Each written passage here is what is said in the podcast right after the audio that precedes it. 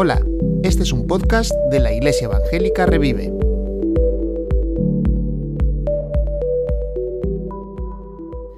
Abatido por el pecado. La verdad es que al ver el título alguno dirá, bueno, para esto ya me quedo en casa, ¿no? La verdad es que la cosa no, no, no pinta muy bien. Va a ser un poco triste el mensaje de hoy. Y si habéis, os habéis tomado la molestia, que seguro que muchos de vosotros lo habéis hecho, leeros el Salmo, habréis confirmado que, la cosa pues, nos pinta una situación muy complicada y muy difícil que está viviendo el salmista. Es lo que hemos estado viendo las dos últimas semanas.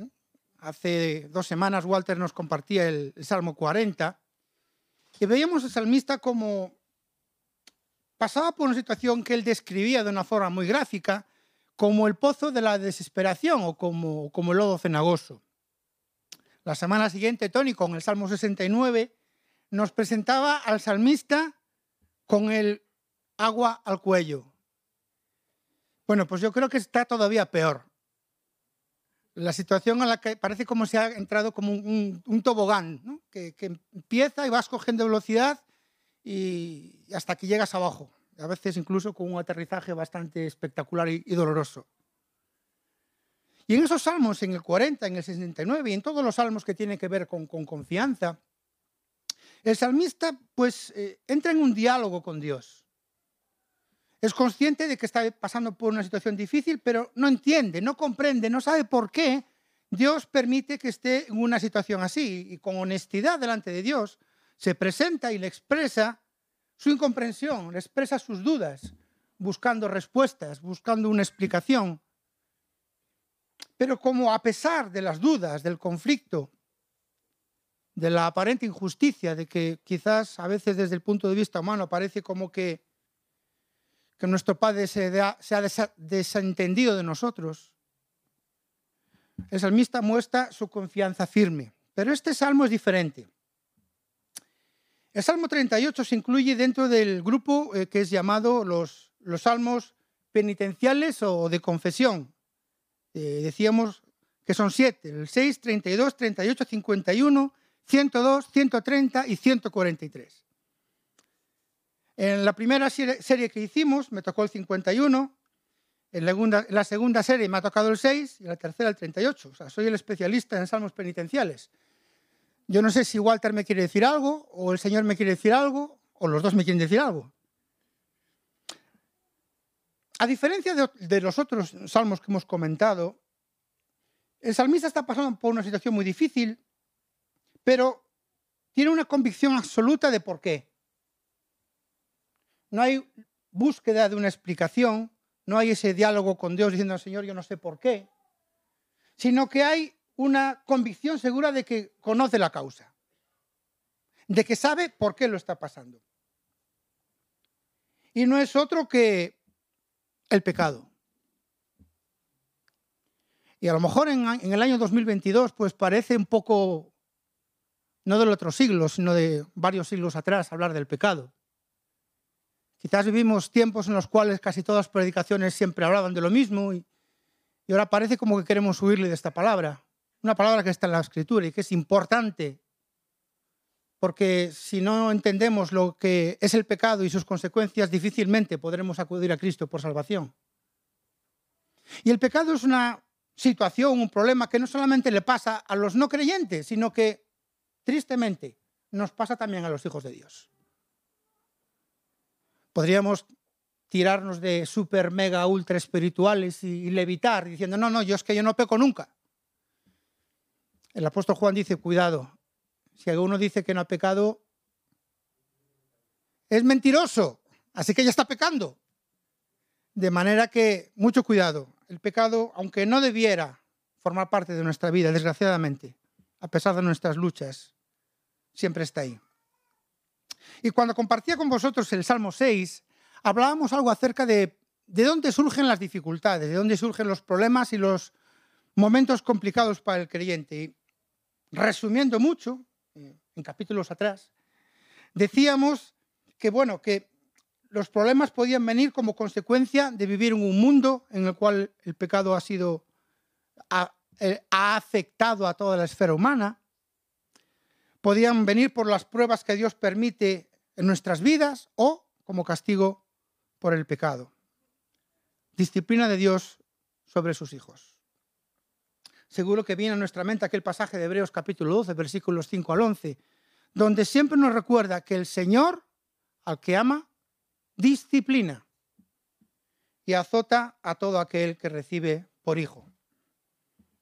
El tema de la disciplina de Dios es un tema que hay que manejar con mucha delicadeza y con mucho equilibrio. Una cosa es decir, bien dicho, que el pecado produce consecuencias y otra bastante distinta es que todos los problemas vienen por causa del pecado. En el ambiente oriental, en el ambiente de, David, en el ambiente de Job, en el ambiente de Jesús, de una forma prácticamente inflexible había una relación de causa-efecto. Todo problema viene de un pecado. Si tienes una enfermedad es que has tenido algún pecado. Si tienes algún problema en tu familia es que has tenido pecado. Y había siempre una búsqueda por saber, bueno, ¿qué está pasando? ¿Qué está ocurriendo? ¿Por qué? Fue lo que, lo que tuvo que sufrir Job por parte de sus amigos. Sus amigos no les cabía en la cabeza que todo aquel dolor tan terrible, de que aquel descenso a los infiernos por el que Job estaba pasando, no podría estar motivado por otra cosa que fuera un terrible pecado oculto contra Dios. Job, algo has hecho. Sí, muy bien, tú haces sacrificios por tus hijos, pero no puede ser. Es imposible que, que, esta desgracia que ha caído sobre ti en el ámbito económico, en el ámbito familiar, en el ámbito social, algo has hecho. Así que empieza a buscar Job, empieza a rascar, porque algo hay ahí. Y el libro de Job es un diálogo entre Job, sus amigos, y luego cuando, cuando Dios habla, todos tienen que callarse. Pero ahí está el conflicto. Incluso el mismo Señor Jesucristo fue interrogado por sus discípulos cuando se encontraron aquel hombre que era ciego de nacimiento. Vale, aquí encontramos a alguien que, está ciego y en principio ser ciego es, una desgracia, es una limitación. Pero claro, este, este hombre es ciego de nacimiento desde que nació. Entonces, ¿quién pecó? ¿Pecó este o, es, o es que pecaron sus padres? Y el Señor Jesús tiene que decirle, no, no, no, estáis, estáis muy equivocados. Ni este ni sus padres. Dios ha permitido esto para su gloria. Así que hay que ser muy cuidadoso a la hora de emitir una sentencia. Porque si no acertamos, si señalamos con el dedo a una persona que está pasando por una desgracia y miras que estás pecando, le vamos a hacer un daño todavía mayor y que a veces es totalmente irreparable. ¿Cuántas personas han, y no estoy justificándoles, dejado las congregaciones porque se les ha señalado continuamente con el dedo diciendo tú has pecado, tú has pecado, tú has pecado, y no era ese el problema? Qué importante es tener sensibilidad. Qué importante es tener discernimiento para ser equilibrados y no dejarse llevar por las meras apariencias y manejar estas situaciones con prudencia. Hace tiempo leía, creo que era un libro de Swindle, que contaba una historia de que estaba en una conferencia así especial, que, a la, que la gente iba allí pues en un hotel pagando una cantidad de dinero importante y el predicador miraba para el fondo y veía siempre un hombre que, estaba que llegaba a la reunión y a los cinco minutos estaba dormido. Y el predicador se enfadó muchísimo. Este hombre, con el dinero que le ha costado venir aquí, que su sitio puede tener otra persona, viene y se queda dormido. Y estaba muy enfadado. Cada vez que entraba una reunión y lo veía dormir, pues parece que se le olvidaba el mensaje. Hasta que una vez terminado el día se acercó este hombre y su mujer y le dijeron, llevamos mucho tiempo queriendo estar aquí, pero mi marido tiene una enfermedad casi terminal. Está tomando un tratamiento que le causa sonolencia, pero tenía tantas ganas de estar aquí que no le importó pues, el riesgo de quedarse dormido con tal de escuchar la voz de Dios. A veces somos así nosotros. A veces miramos con nuestros ojos y no vemos todo. Pero el Salmo 38 sí que nos habla del pecado. Vamos a leerlo porque no es lo que yo diga, no es lo que yo comparta. Es la palabra de Dios. Por si acaso falla, pues no te preocupes, lo voy a leer por aquí, Fer. Salmo 38, Salvo de David, para recordar. Jehová, no me reprendas en tu furor, ni me castigues en tu ira, porque tus saetas cayeron sobre mí y sobre mí ha descendido tu mano.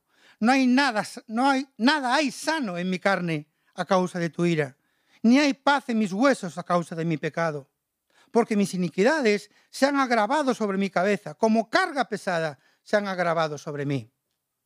Hieden y supuran mis llagas a causa de mi locura. Estoy encorvado, estoy humillado en gran manera, ando enlutado todo el día, porque mis lomos están llenos de ardor y nada hay sano en mi carne. Estoy debilitado y molido en gran manera, gimo a causa de la conmoción de mi corazón. Señor, delante de ti están todos mis deseos y mi suspiro no te es oculto. Mi corazón está congojado, me ha dejado mi vigor y aún la luz de mis ojos me falta ya mis amigos y mis compañeros se mantienen lejos de mi plaga y mis cercanos se han alejado. Los que buscan mi vida arman lazos y los que procuran mi mal hablan iniquidades y meditan fraudes todo el día. Mas yo, como si fuera sordo, no oigo. Y soy como mudo que no abre la boca. Soy pues como un hombre que no oye y en cuya boca no hay reprensiones porque en ti, oh Jehová, he esperado. Tú responderás, Jehová Dios mío. Dije, no se alegren de mí cuando mi pie resbale, no se engradezcan sobre mí. Pero yo estoy a punto de caer. Y mi dolor está delante de mí continuamente. Por tanto, confesaré mi maldad y me contristaré por mi pecado porque mis enemigos están vivos y fuertes y se han aumentado los que aborrecen mi causa, los que me aborrecen sin causa. Los que pagan mal por bien me son contrarios por seguir yo lo bueno. No me desampares, oh Jehová. Dios mío, no te alejes de mí, apresúrate a ayudarme, oh Señor, de mi salvación. Tres cosas que encontramos en este pasaje. Primero, la causa indiscutible. El origen del problema. ¿De dónde viene una situación que, como vemos, ha sumido al salmista en una problemática humanamente muy dolorosa? El pecado. En un juicio, y hoy en día pues estamos muy acostumbrados a ver series, documentales y noticias acerca de juicios. El abogado defensor tiene la tarea, o una de las tareas que tiene el abogado defensor, es intentar minimizar la responsabilidad del defendido. Introducir algún tipo de atenuante, algún tipo de disculpa, algún tipo de situación que, entre comillas, justifique o haga que la pena que le pueda imponer el juez sea más leve porque haya un atenuante. ¿Habéis visto algún tipo de atenuante? ¿Habéis visto algún tipo de disculpa? No ha presentado argumentos para justificar sus actos. Tampoco dice, bueno, es cierto que he estado así, pero mira, como, como en el pasado yo te fui fiel, como antes yo era bueno, pues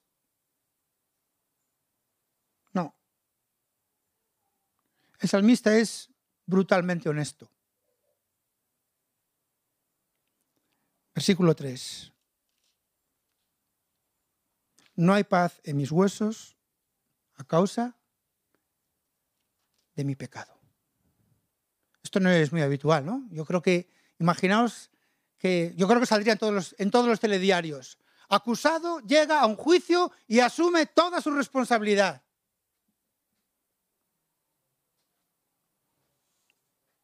Y así es. Durante, esta semana, pues, tuve alguna conversación con Walter porque estábamos, estaba, sobre todo estaba yo un poco dudoso de que realmente fuera un salmo de David. Y me decía, bueno, yo voy a decir que sí. Y estuve dándole vueltas y al final pues llegué a misma conclusión y el, el manager de las redes sociales pues ya puso que era de David y Dani dice que es de David, entonces no voy a ir en contra. Sí, yo creo, yo creo, he caído, he caído del burro y creo que es de David. No hay ningún indicio sobre cuál es el momento en el cual pues podríamos encajar esta situación. Pero dentro del relato bíblico, porque no todas las cosas que hizo David aparecen en la Biblia, ni todos los pecados que cometió David aparecen en la Biblia, pero dentro de los que conocemos o de, los que el Espíritu Santo ha permitido que llegaran hasta nosotros hoy, si tuviéramos que pensar cuál fue el peor momento de David cayendo en el pecado, yo creo que en un 99,999% eh, y el 1% es el que se ha dormido, diríamos que toda la situación de, de Betsabé y de Urias. Porque a veces hablamos de Betsabé, pero el que pagó el pato fue, fue el pobre Urias. Es una sucesión de pecados, eso sí que es un tobogán. Y es muy interesante, ¿no? Porque cuando llegáis allí, pues nos dice, en el tiempo en el cual los reyes iban a la guerra, todo empieza porque David en vez de estar trabajando en lo que se suponía que tenía que estar, pues se quedó en casa. Y luego empieza con una siesta, una siesta que... Bueno, conocemos toda la historia. Y esto creo que es importante porque a veces nos fijamos en los grandes pecados y a veces empiezan por una cosa muy simple. Si David hubiera estado, quizás sea esta situación. Por lo menos dentro de lo que conocemos de las escrituras, creo que no, no nos sería muy difícil encajar esto como este momento tan difícil. Y decíamos que no minimiza la dimensión de sus actos, porque no solamente habla de su pecado, sino que utiliza otra serie de palabras. Versículo 4, iniquidades en plural. Locura, versículo 5. Maldad, versículo 18. Bueno, maldad es una palabra muy general, ¿no? Indica pues haber hecho algo malo. Iniquidades, en plural, tiene que ver o apunta a realizar actos injustos, a cometer injusticias contra otras personas y contra Dios. Y locura nos habla de algo que es un despropósito tan grande que a todos nos causa sorpresa. Bueno, iniquidades, locura, maldad, pecado, yo creo que, encaja ahí. Porque creo que ninguno de nosotros cuando leemos ese pasaje no dejamos de sorprendernos. ¿Cómo es posible? Una persona como, David, con un corazón que Dios dice, no hay otro como él. Alguien que desde su niñez Dios nos dice que sacó de detrás de las ovejas y lo preparó para ser el rey de su pueblo. Una persona que recibió unas promesas preciosas de un trono, de un territorio, de ser la raíz por la cual vendría el Mesías. ¿Cuántos privilegios tuvo David? Y lo vemos con el barro hasta las orejas, sumido en la inmundicia hasta donde no se puede bajar más. El pecado. Y tenemos los seres humanos una tendencia a eludir nuestra responsabilidad. Siempre le queremos echar la culpa a otro. Y no es nuevo. Cuando vamos al jardín del Edén, la primera vez que el ser humano peca, Adán dice, no es mi culpa, ¿eh? La mujer. Fue Eva, ¿eh? Y Eva dice, no, no, la culpa no es mía. La culpa es de la serpiente. Así que intentamos culpar a otros. Muchas veces la culpa se la lleva el enemigo. Y bueno, es cierto. Muchas veces tiene la culpa. Participa en muchas ocasiones, pero, pero no siempre. Yo creo que, Satanás tiene muchas cosas por las que tiene o tendrá que responder delante de Dios.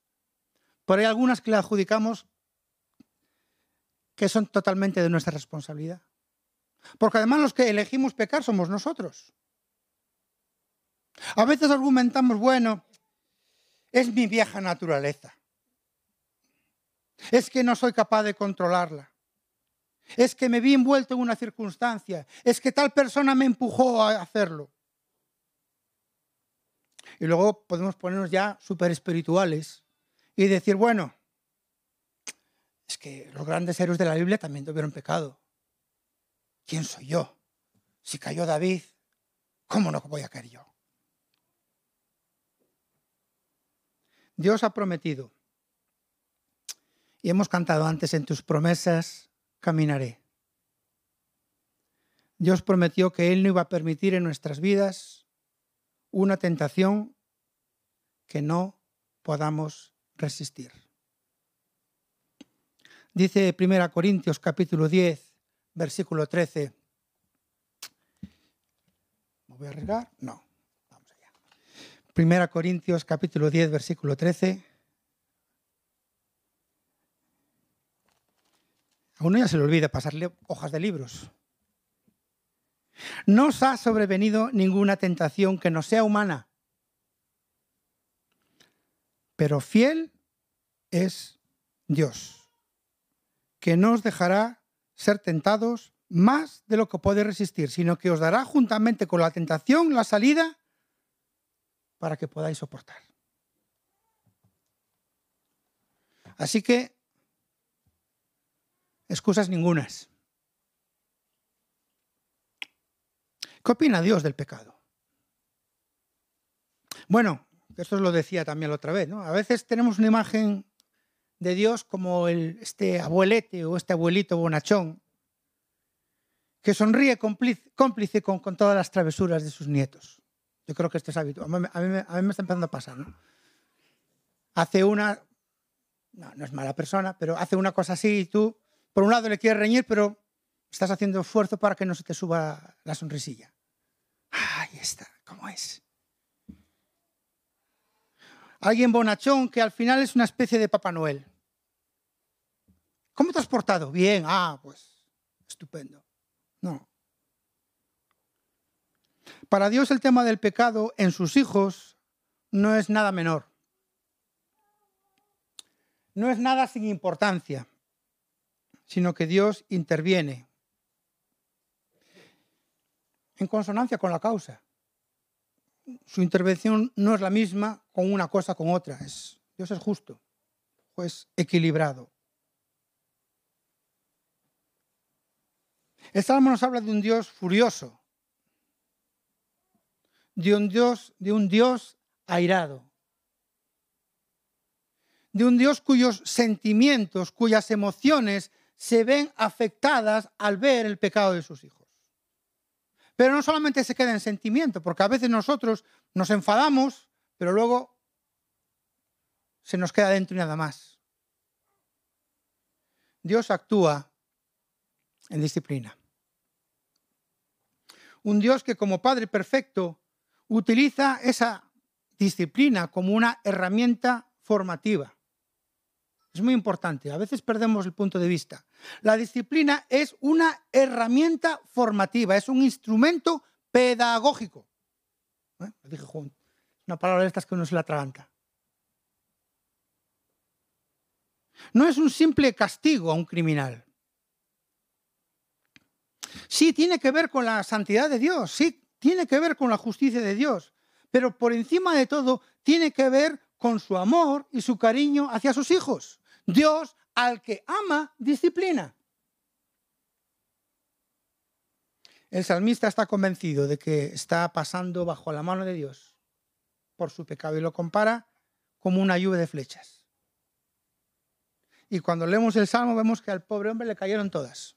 Y a veces hemos visto películas así de, de la antigüedad donde están pues cayendo flechas como una lluvia y los pobres guerreros están ahí debajo del escudo, ahí aguantando como sea cayendo flecha tras flecha tras flecha, esperando que, pase para poder salir de ahí. Así se siente el, salmista. Me siguen cayendo flechas, me siguen cayendo saetas, me siguen cayendo castigos. Pero es lo que hay. Es que es lo que me merezco. Es que yo he pecado. Es que Dios está haciendo esto en mi vida porque me quiere.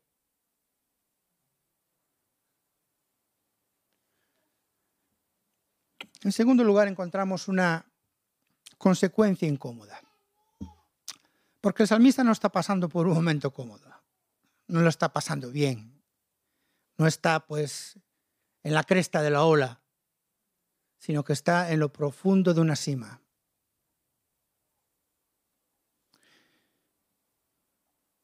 No hay área de su vida que no se haya visto afectada. Toda su existencia, toda su vida cotidiana se ha visto afectada por la disciplina de Dios está pasando por problemas de salud.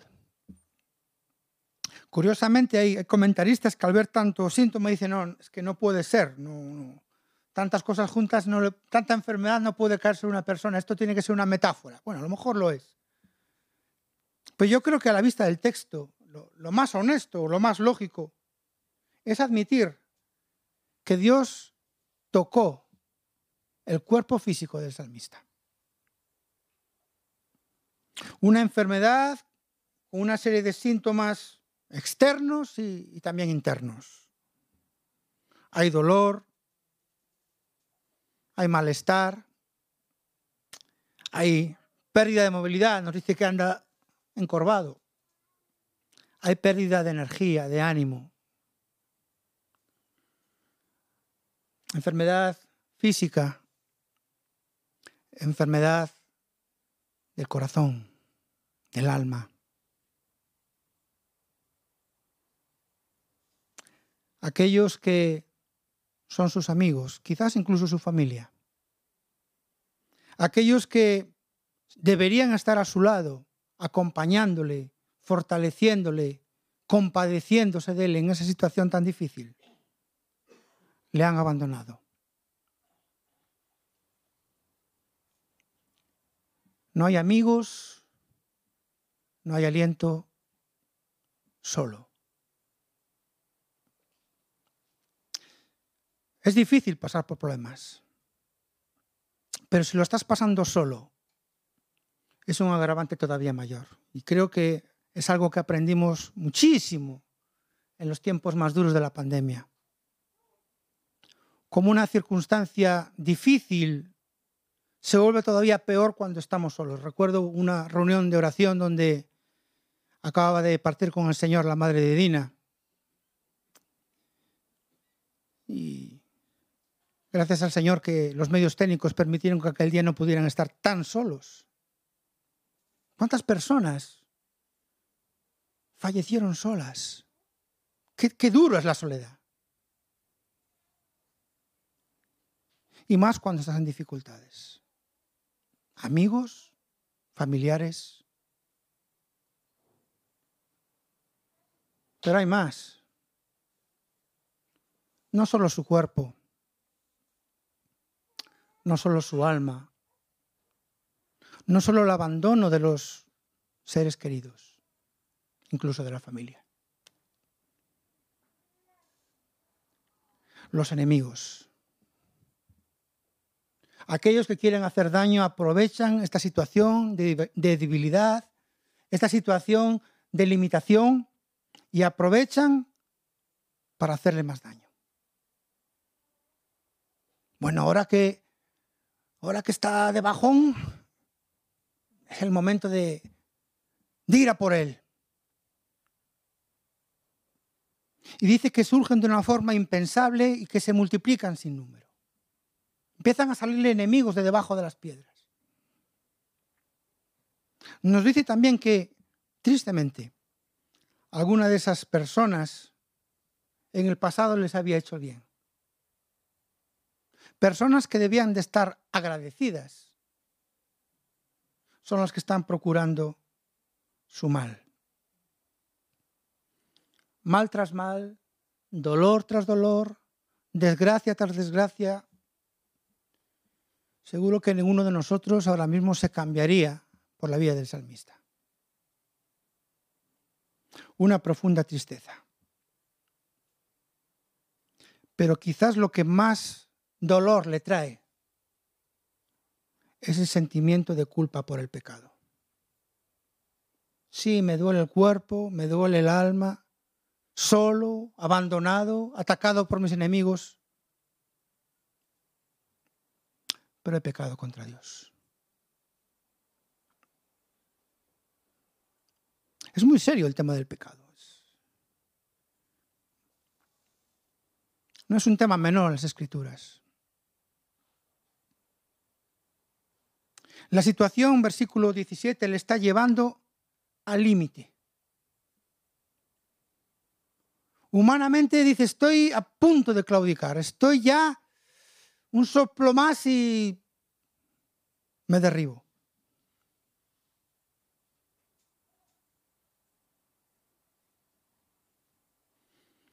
En esta ocasión, que es algo que sí que veíamos en el Salmo 6, eh, por lo menos aquí el salmista no está temiendo por su vida. En el Salmo 6 nos dice que en el Seol, ¿quién te alabará? Que pensaba que podía correr riesgo su vida. Aquí por lo menos no lo expresa en este Salmo.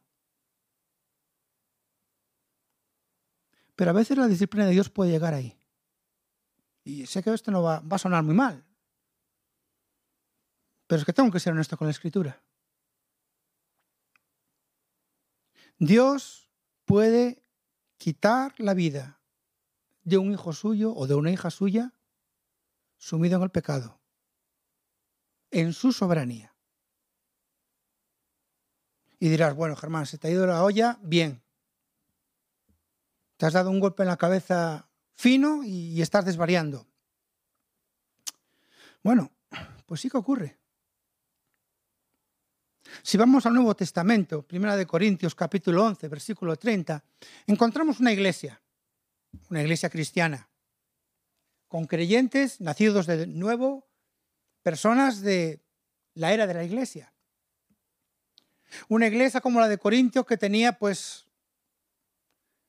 un verdadero caos teológico y práctico. Uno de los problemas que tenían tenía que ver cómo, cómo celebraban la cena del Señor, no tanto cómo la celebraban en cuanto a los rituales, sino que aquella cena del Señor se había convertido en una fiesta de borrachera. Y algunos dicen que algunos ya ni, ni discernía.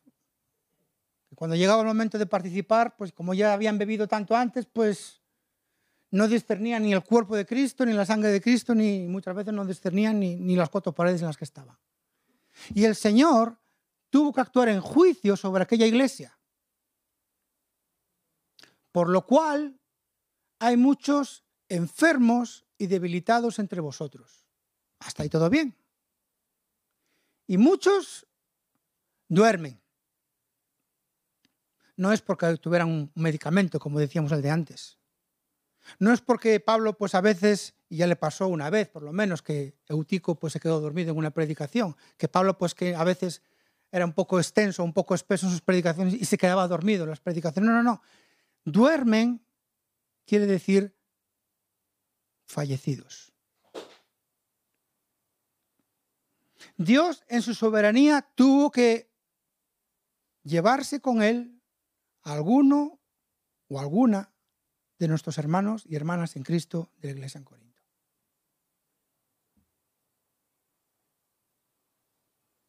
Es grave. Es grave.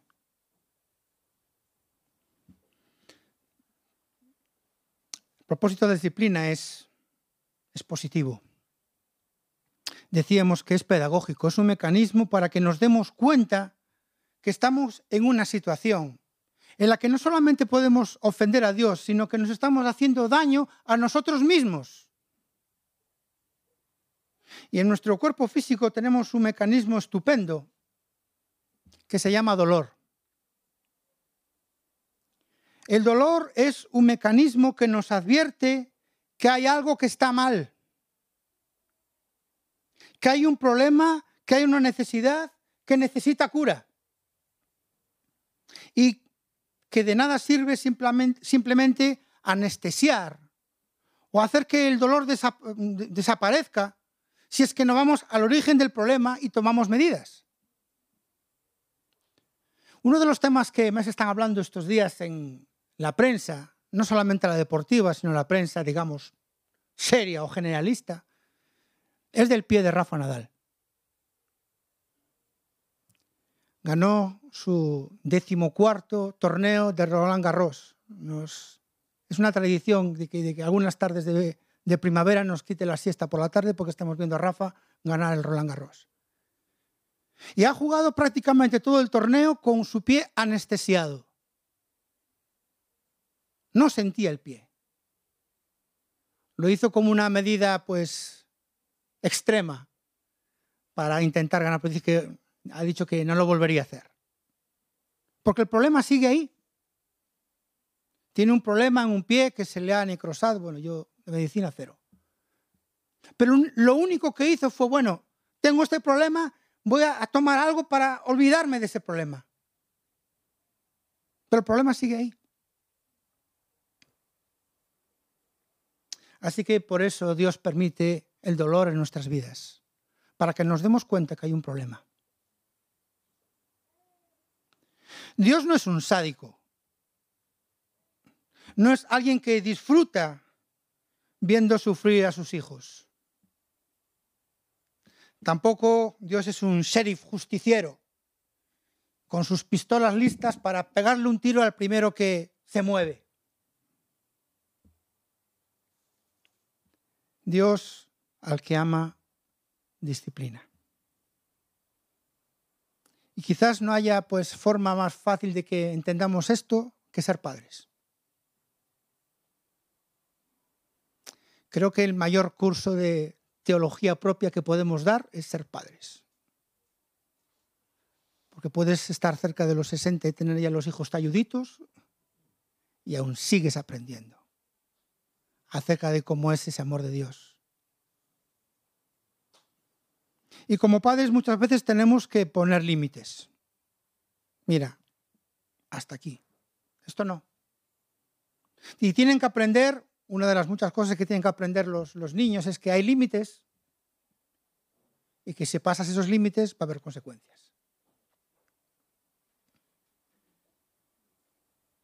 Hay que ser muy cuidadoso, tanto a la hora de poner los límites como a la hora de establecer las consecuencias. Pero ese es otro problema. Pero es importante poner límites en la familia y también en la iglesia. El fin de la disciplina no es la humillación, no es la descalificación definitiva, no es poner una persona lejos para siempre. El fin de la disciplina es, como veremos ahora, el arrepentimiento y la restauración. Porque lo tercero que vemos es la corrección imprescindible. Vale, ha pecado, lo está pasando fatal. ¿Y ahora qué? Si terminar aquí el Salmo, pues iréis para casa planchaos. la gente dejaría de conectarse por YouTube y dirían, cada vez que predique este, pues voy a cambiar de canal. hay esperanza, hay salida, hay solución. ¿Cómo salir de ella? Bueno, pues ya que la situación la hemos causado nosotros, es evidente que el remedio tiene que pasar necesariamente primero por nosotros.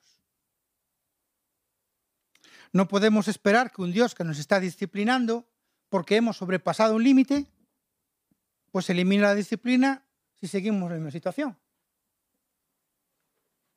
La parte de Dios está en darnos la advertencia, con mayor o, mayor, mayor o menor intensidad, a ver si nos damos cuenta, pero la solución comienza en mí.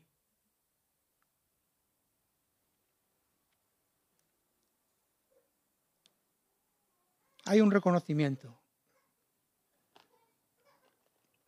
Hay una un asumir el hecho de que ha sido culpa mía.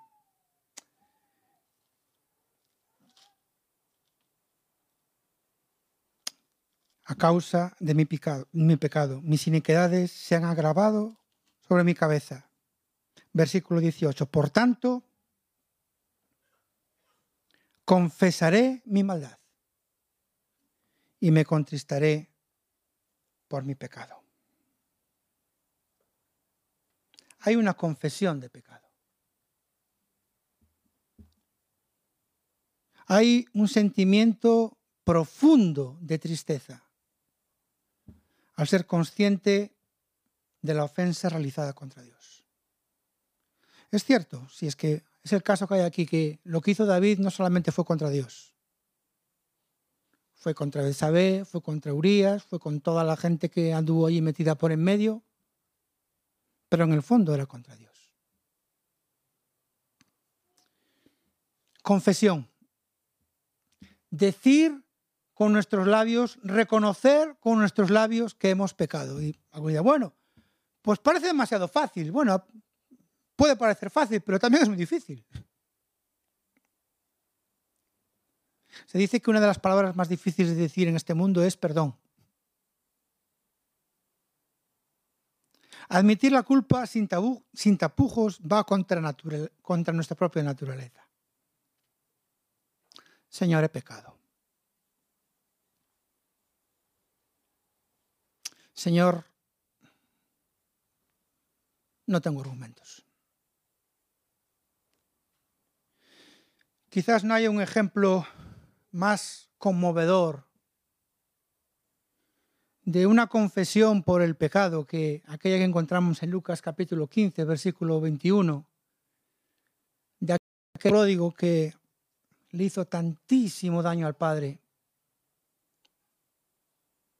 que se fue a la ciudad lejana, que dilapidó todo lo que tenía, que terminó allí pues cuidando cerdos y anhelando su comida, y que prepara aquel discurso, que no es capaz de decir en su totalidad. Cuando llega al Padre le dice esto, Padre, he pecado contra el cielo y contra ti, y ya no soy digno de ser llamado tu hijo. Esto es una confesión. Él está soportando todo el dolor, todo el sufrimiento, no se está quejando de sus enemigos porque sabe que, es lo que le toca. No es una experiencia gratificante.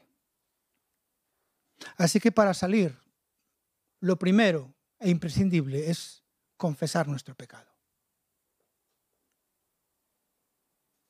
confesarle nuestro pecado a Dios. No estamos aquí hablando de confesárselo a ninguna persona. A lo mejor sí, a lo mejor tienes que, si se lo has hecho a alguien, pues es bueno que acudas a esa persona y digas, mira, te he hecho esto.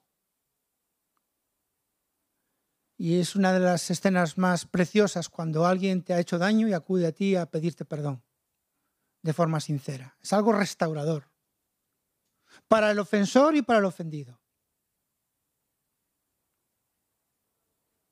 confesión y esperanza en Dios. Versículos 21 y 22. No me desampares, oh Jehová, Dios mío, no te alejes de mí. Apresúrate a ayudarme, oh Señor, de mi salvación. La esperanza del salmista, versículo 15. En ti, oh Jehová, he esperado.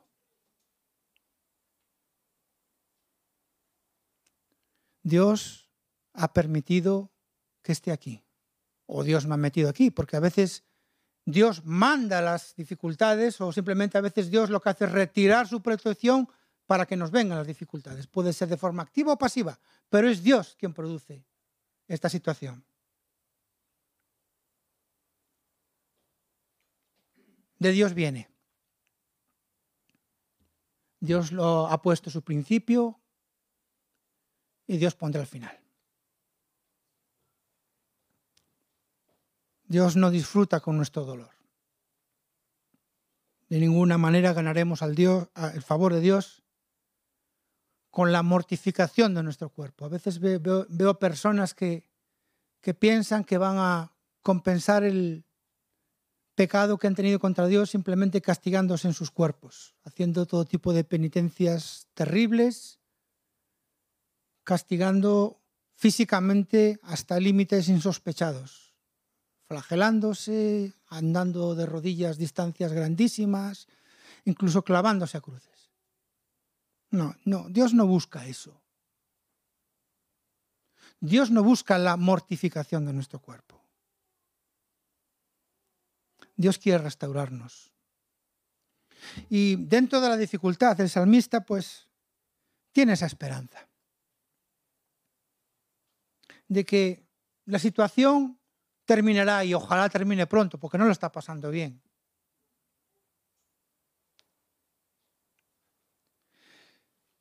Pero no necesariamente todo terminará de una forma feliz sin que queden cicatrices,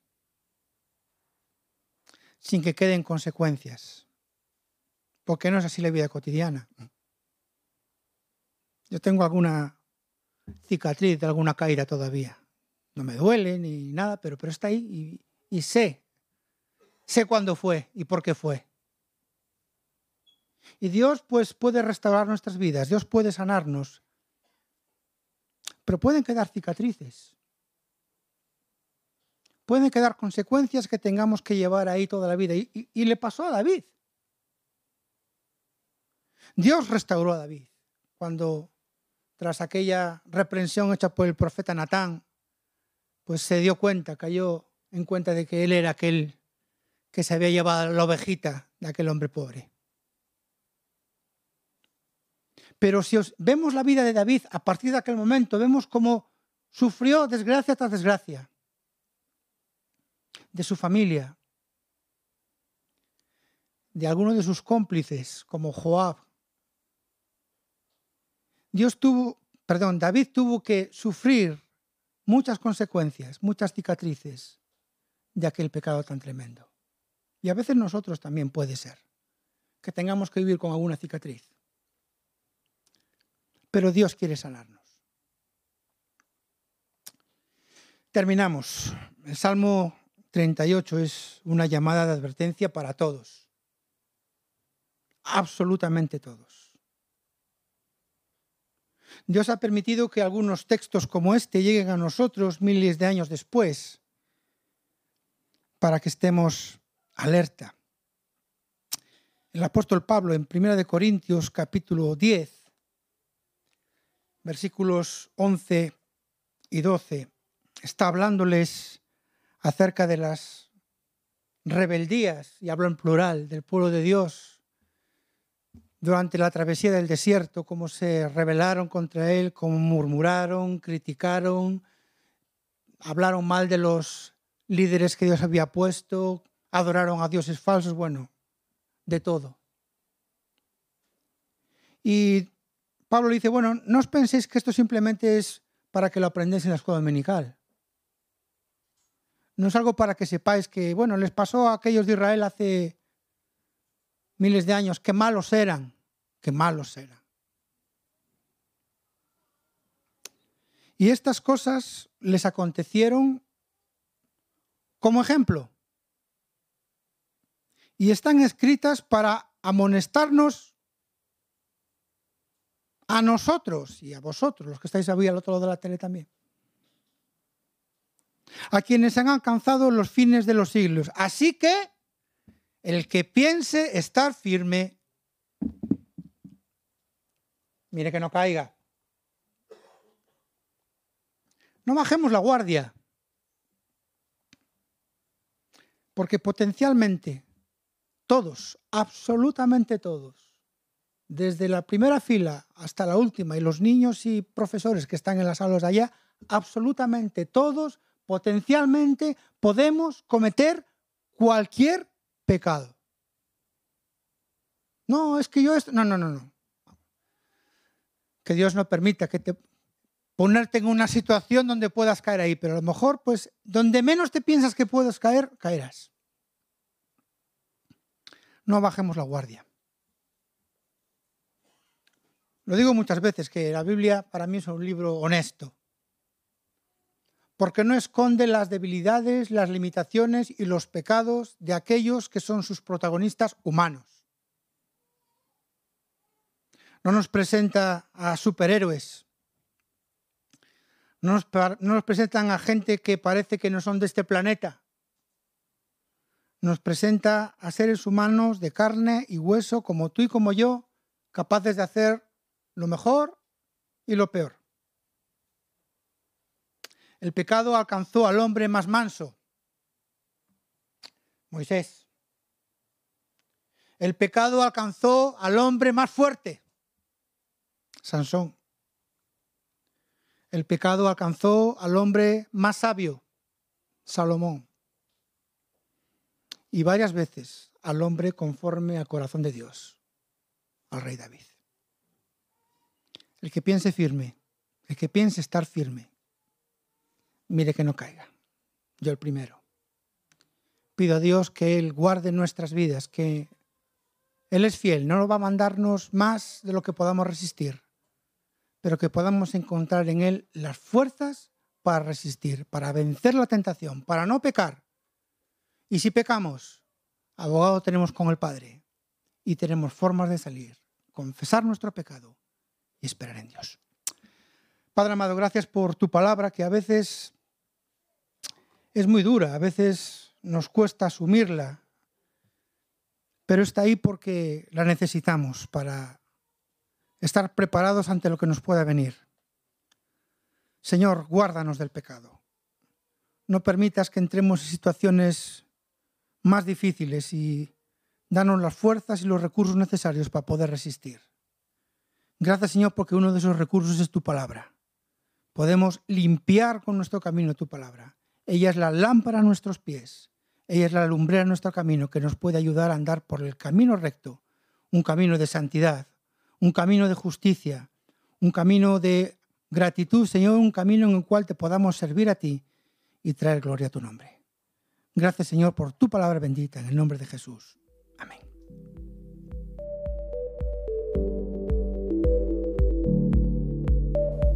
Gracias por escuchar este podcast. Si quieres contactar con nosotros, escríbenos a iglesiaevangelicarevive.com. Puedes encontrarnos en Facebook, Instagram y YouTube.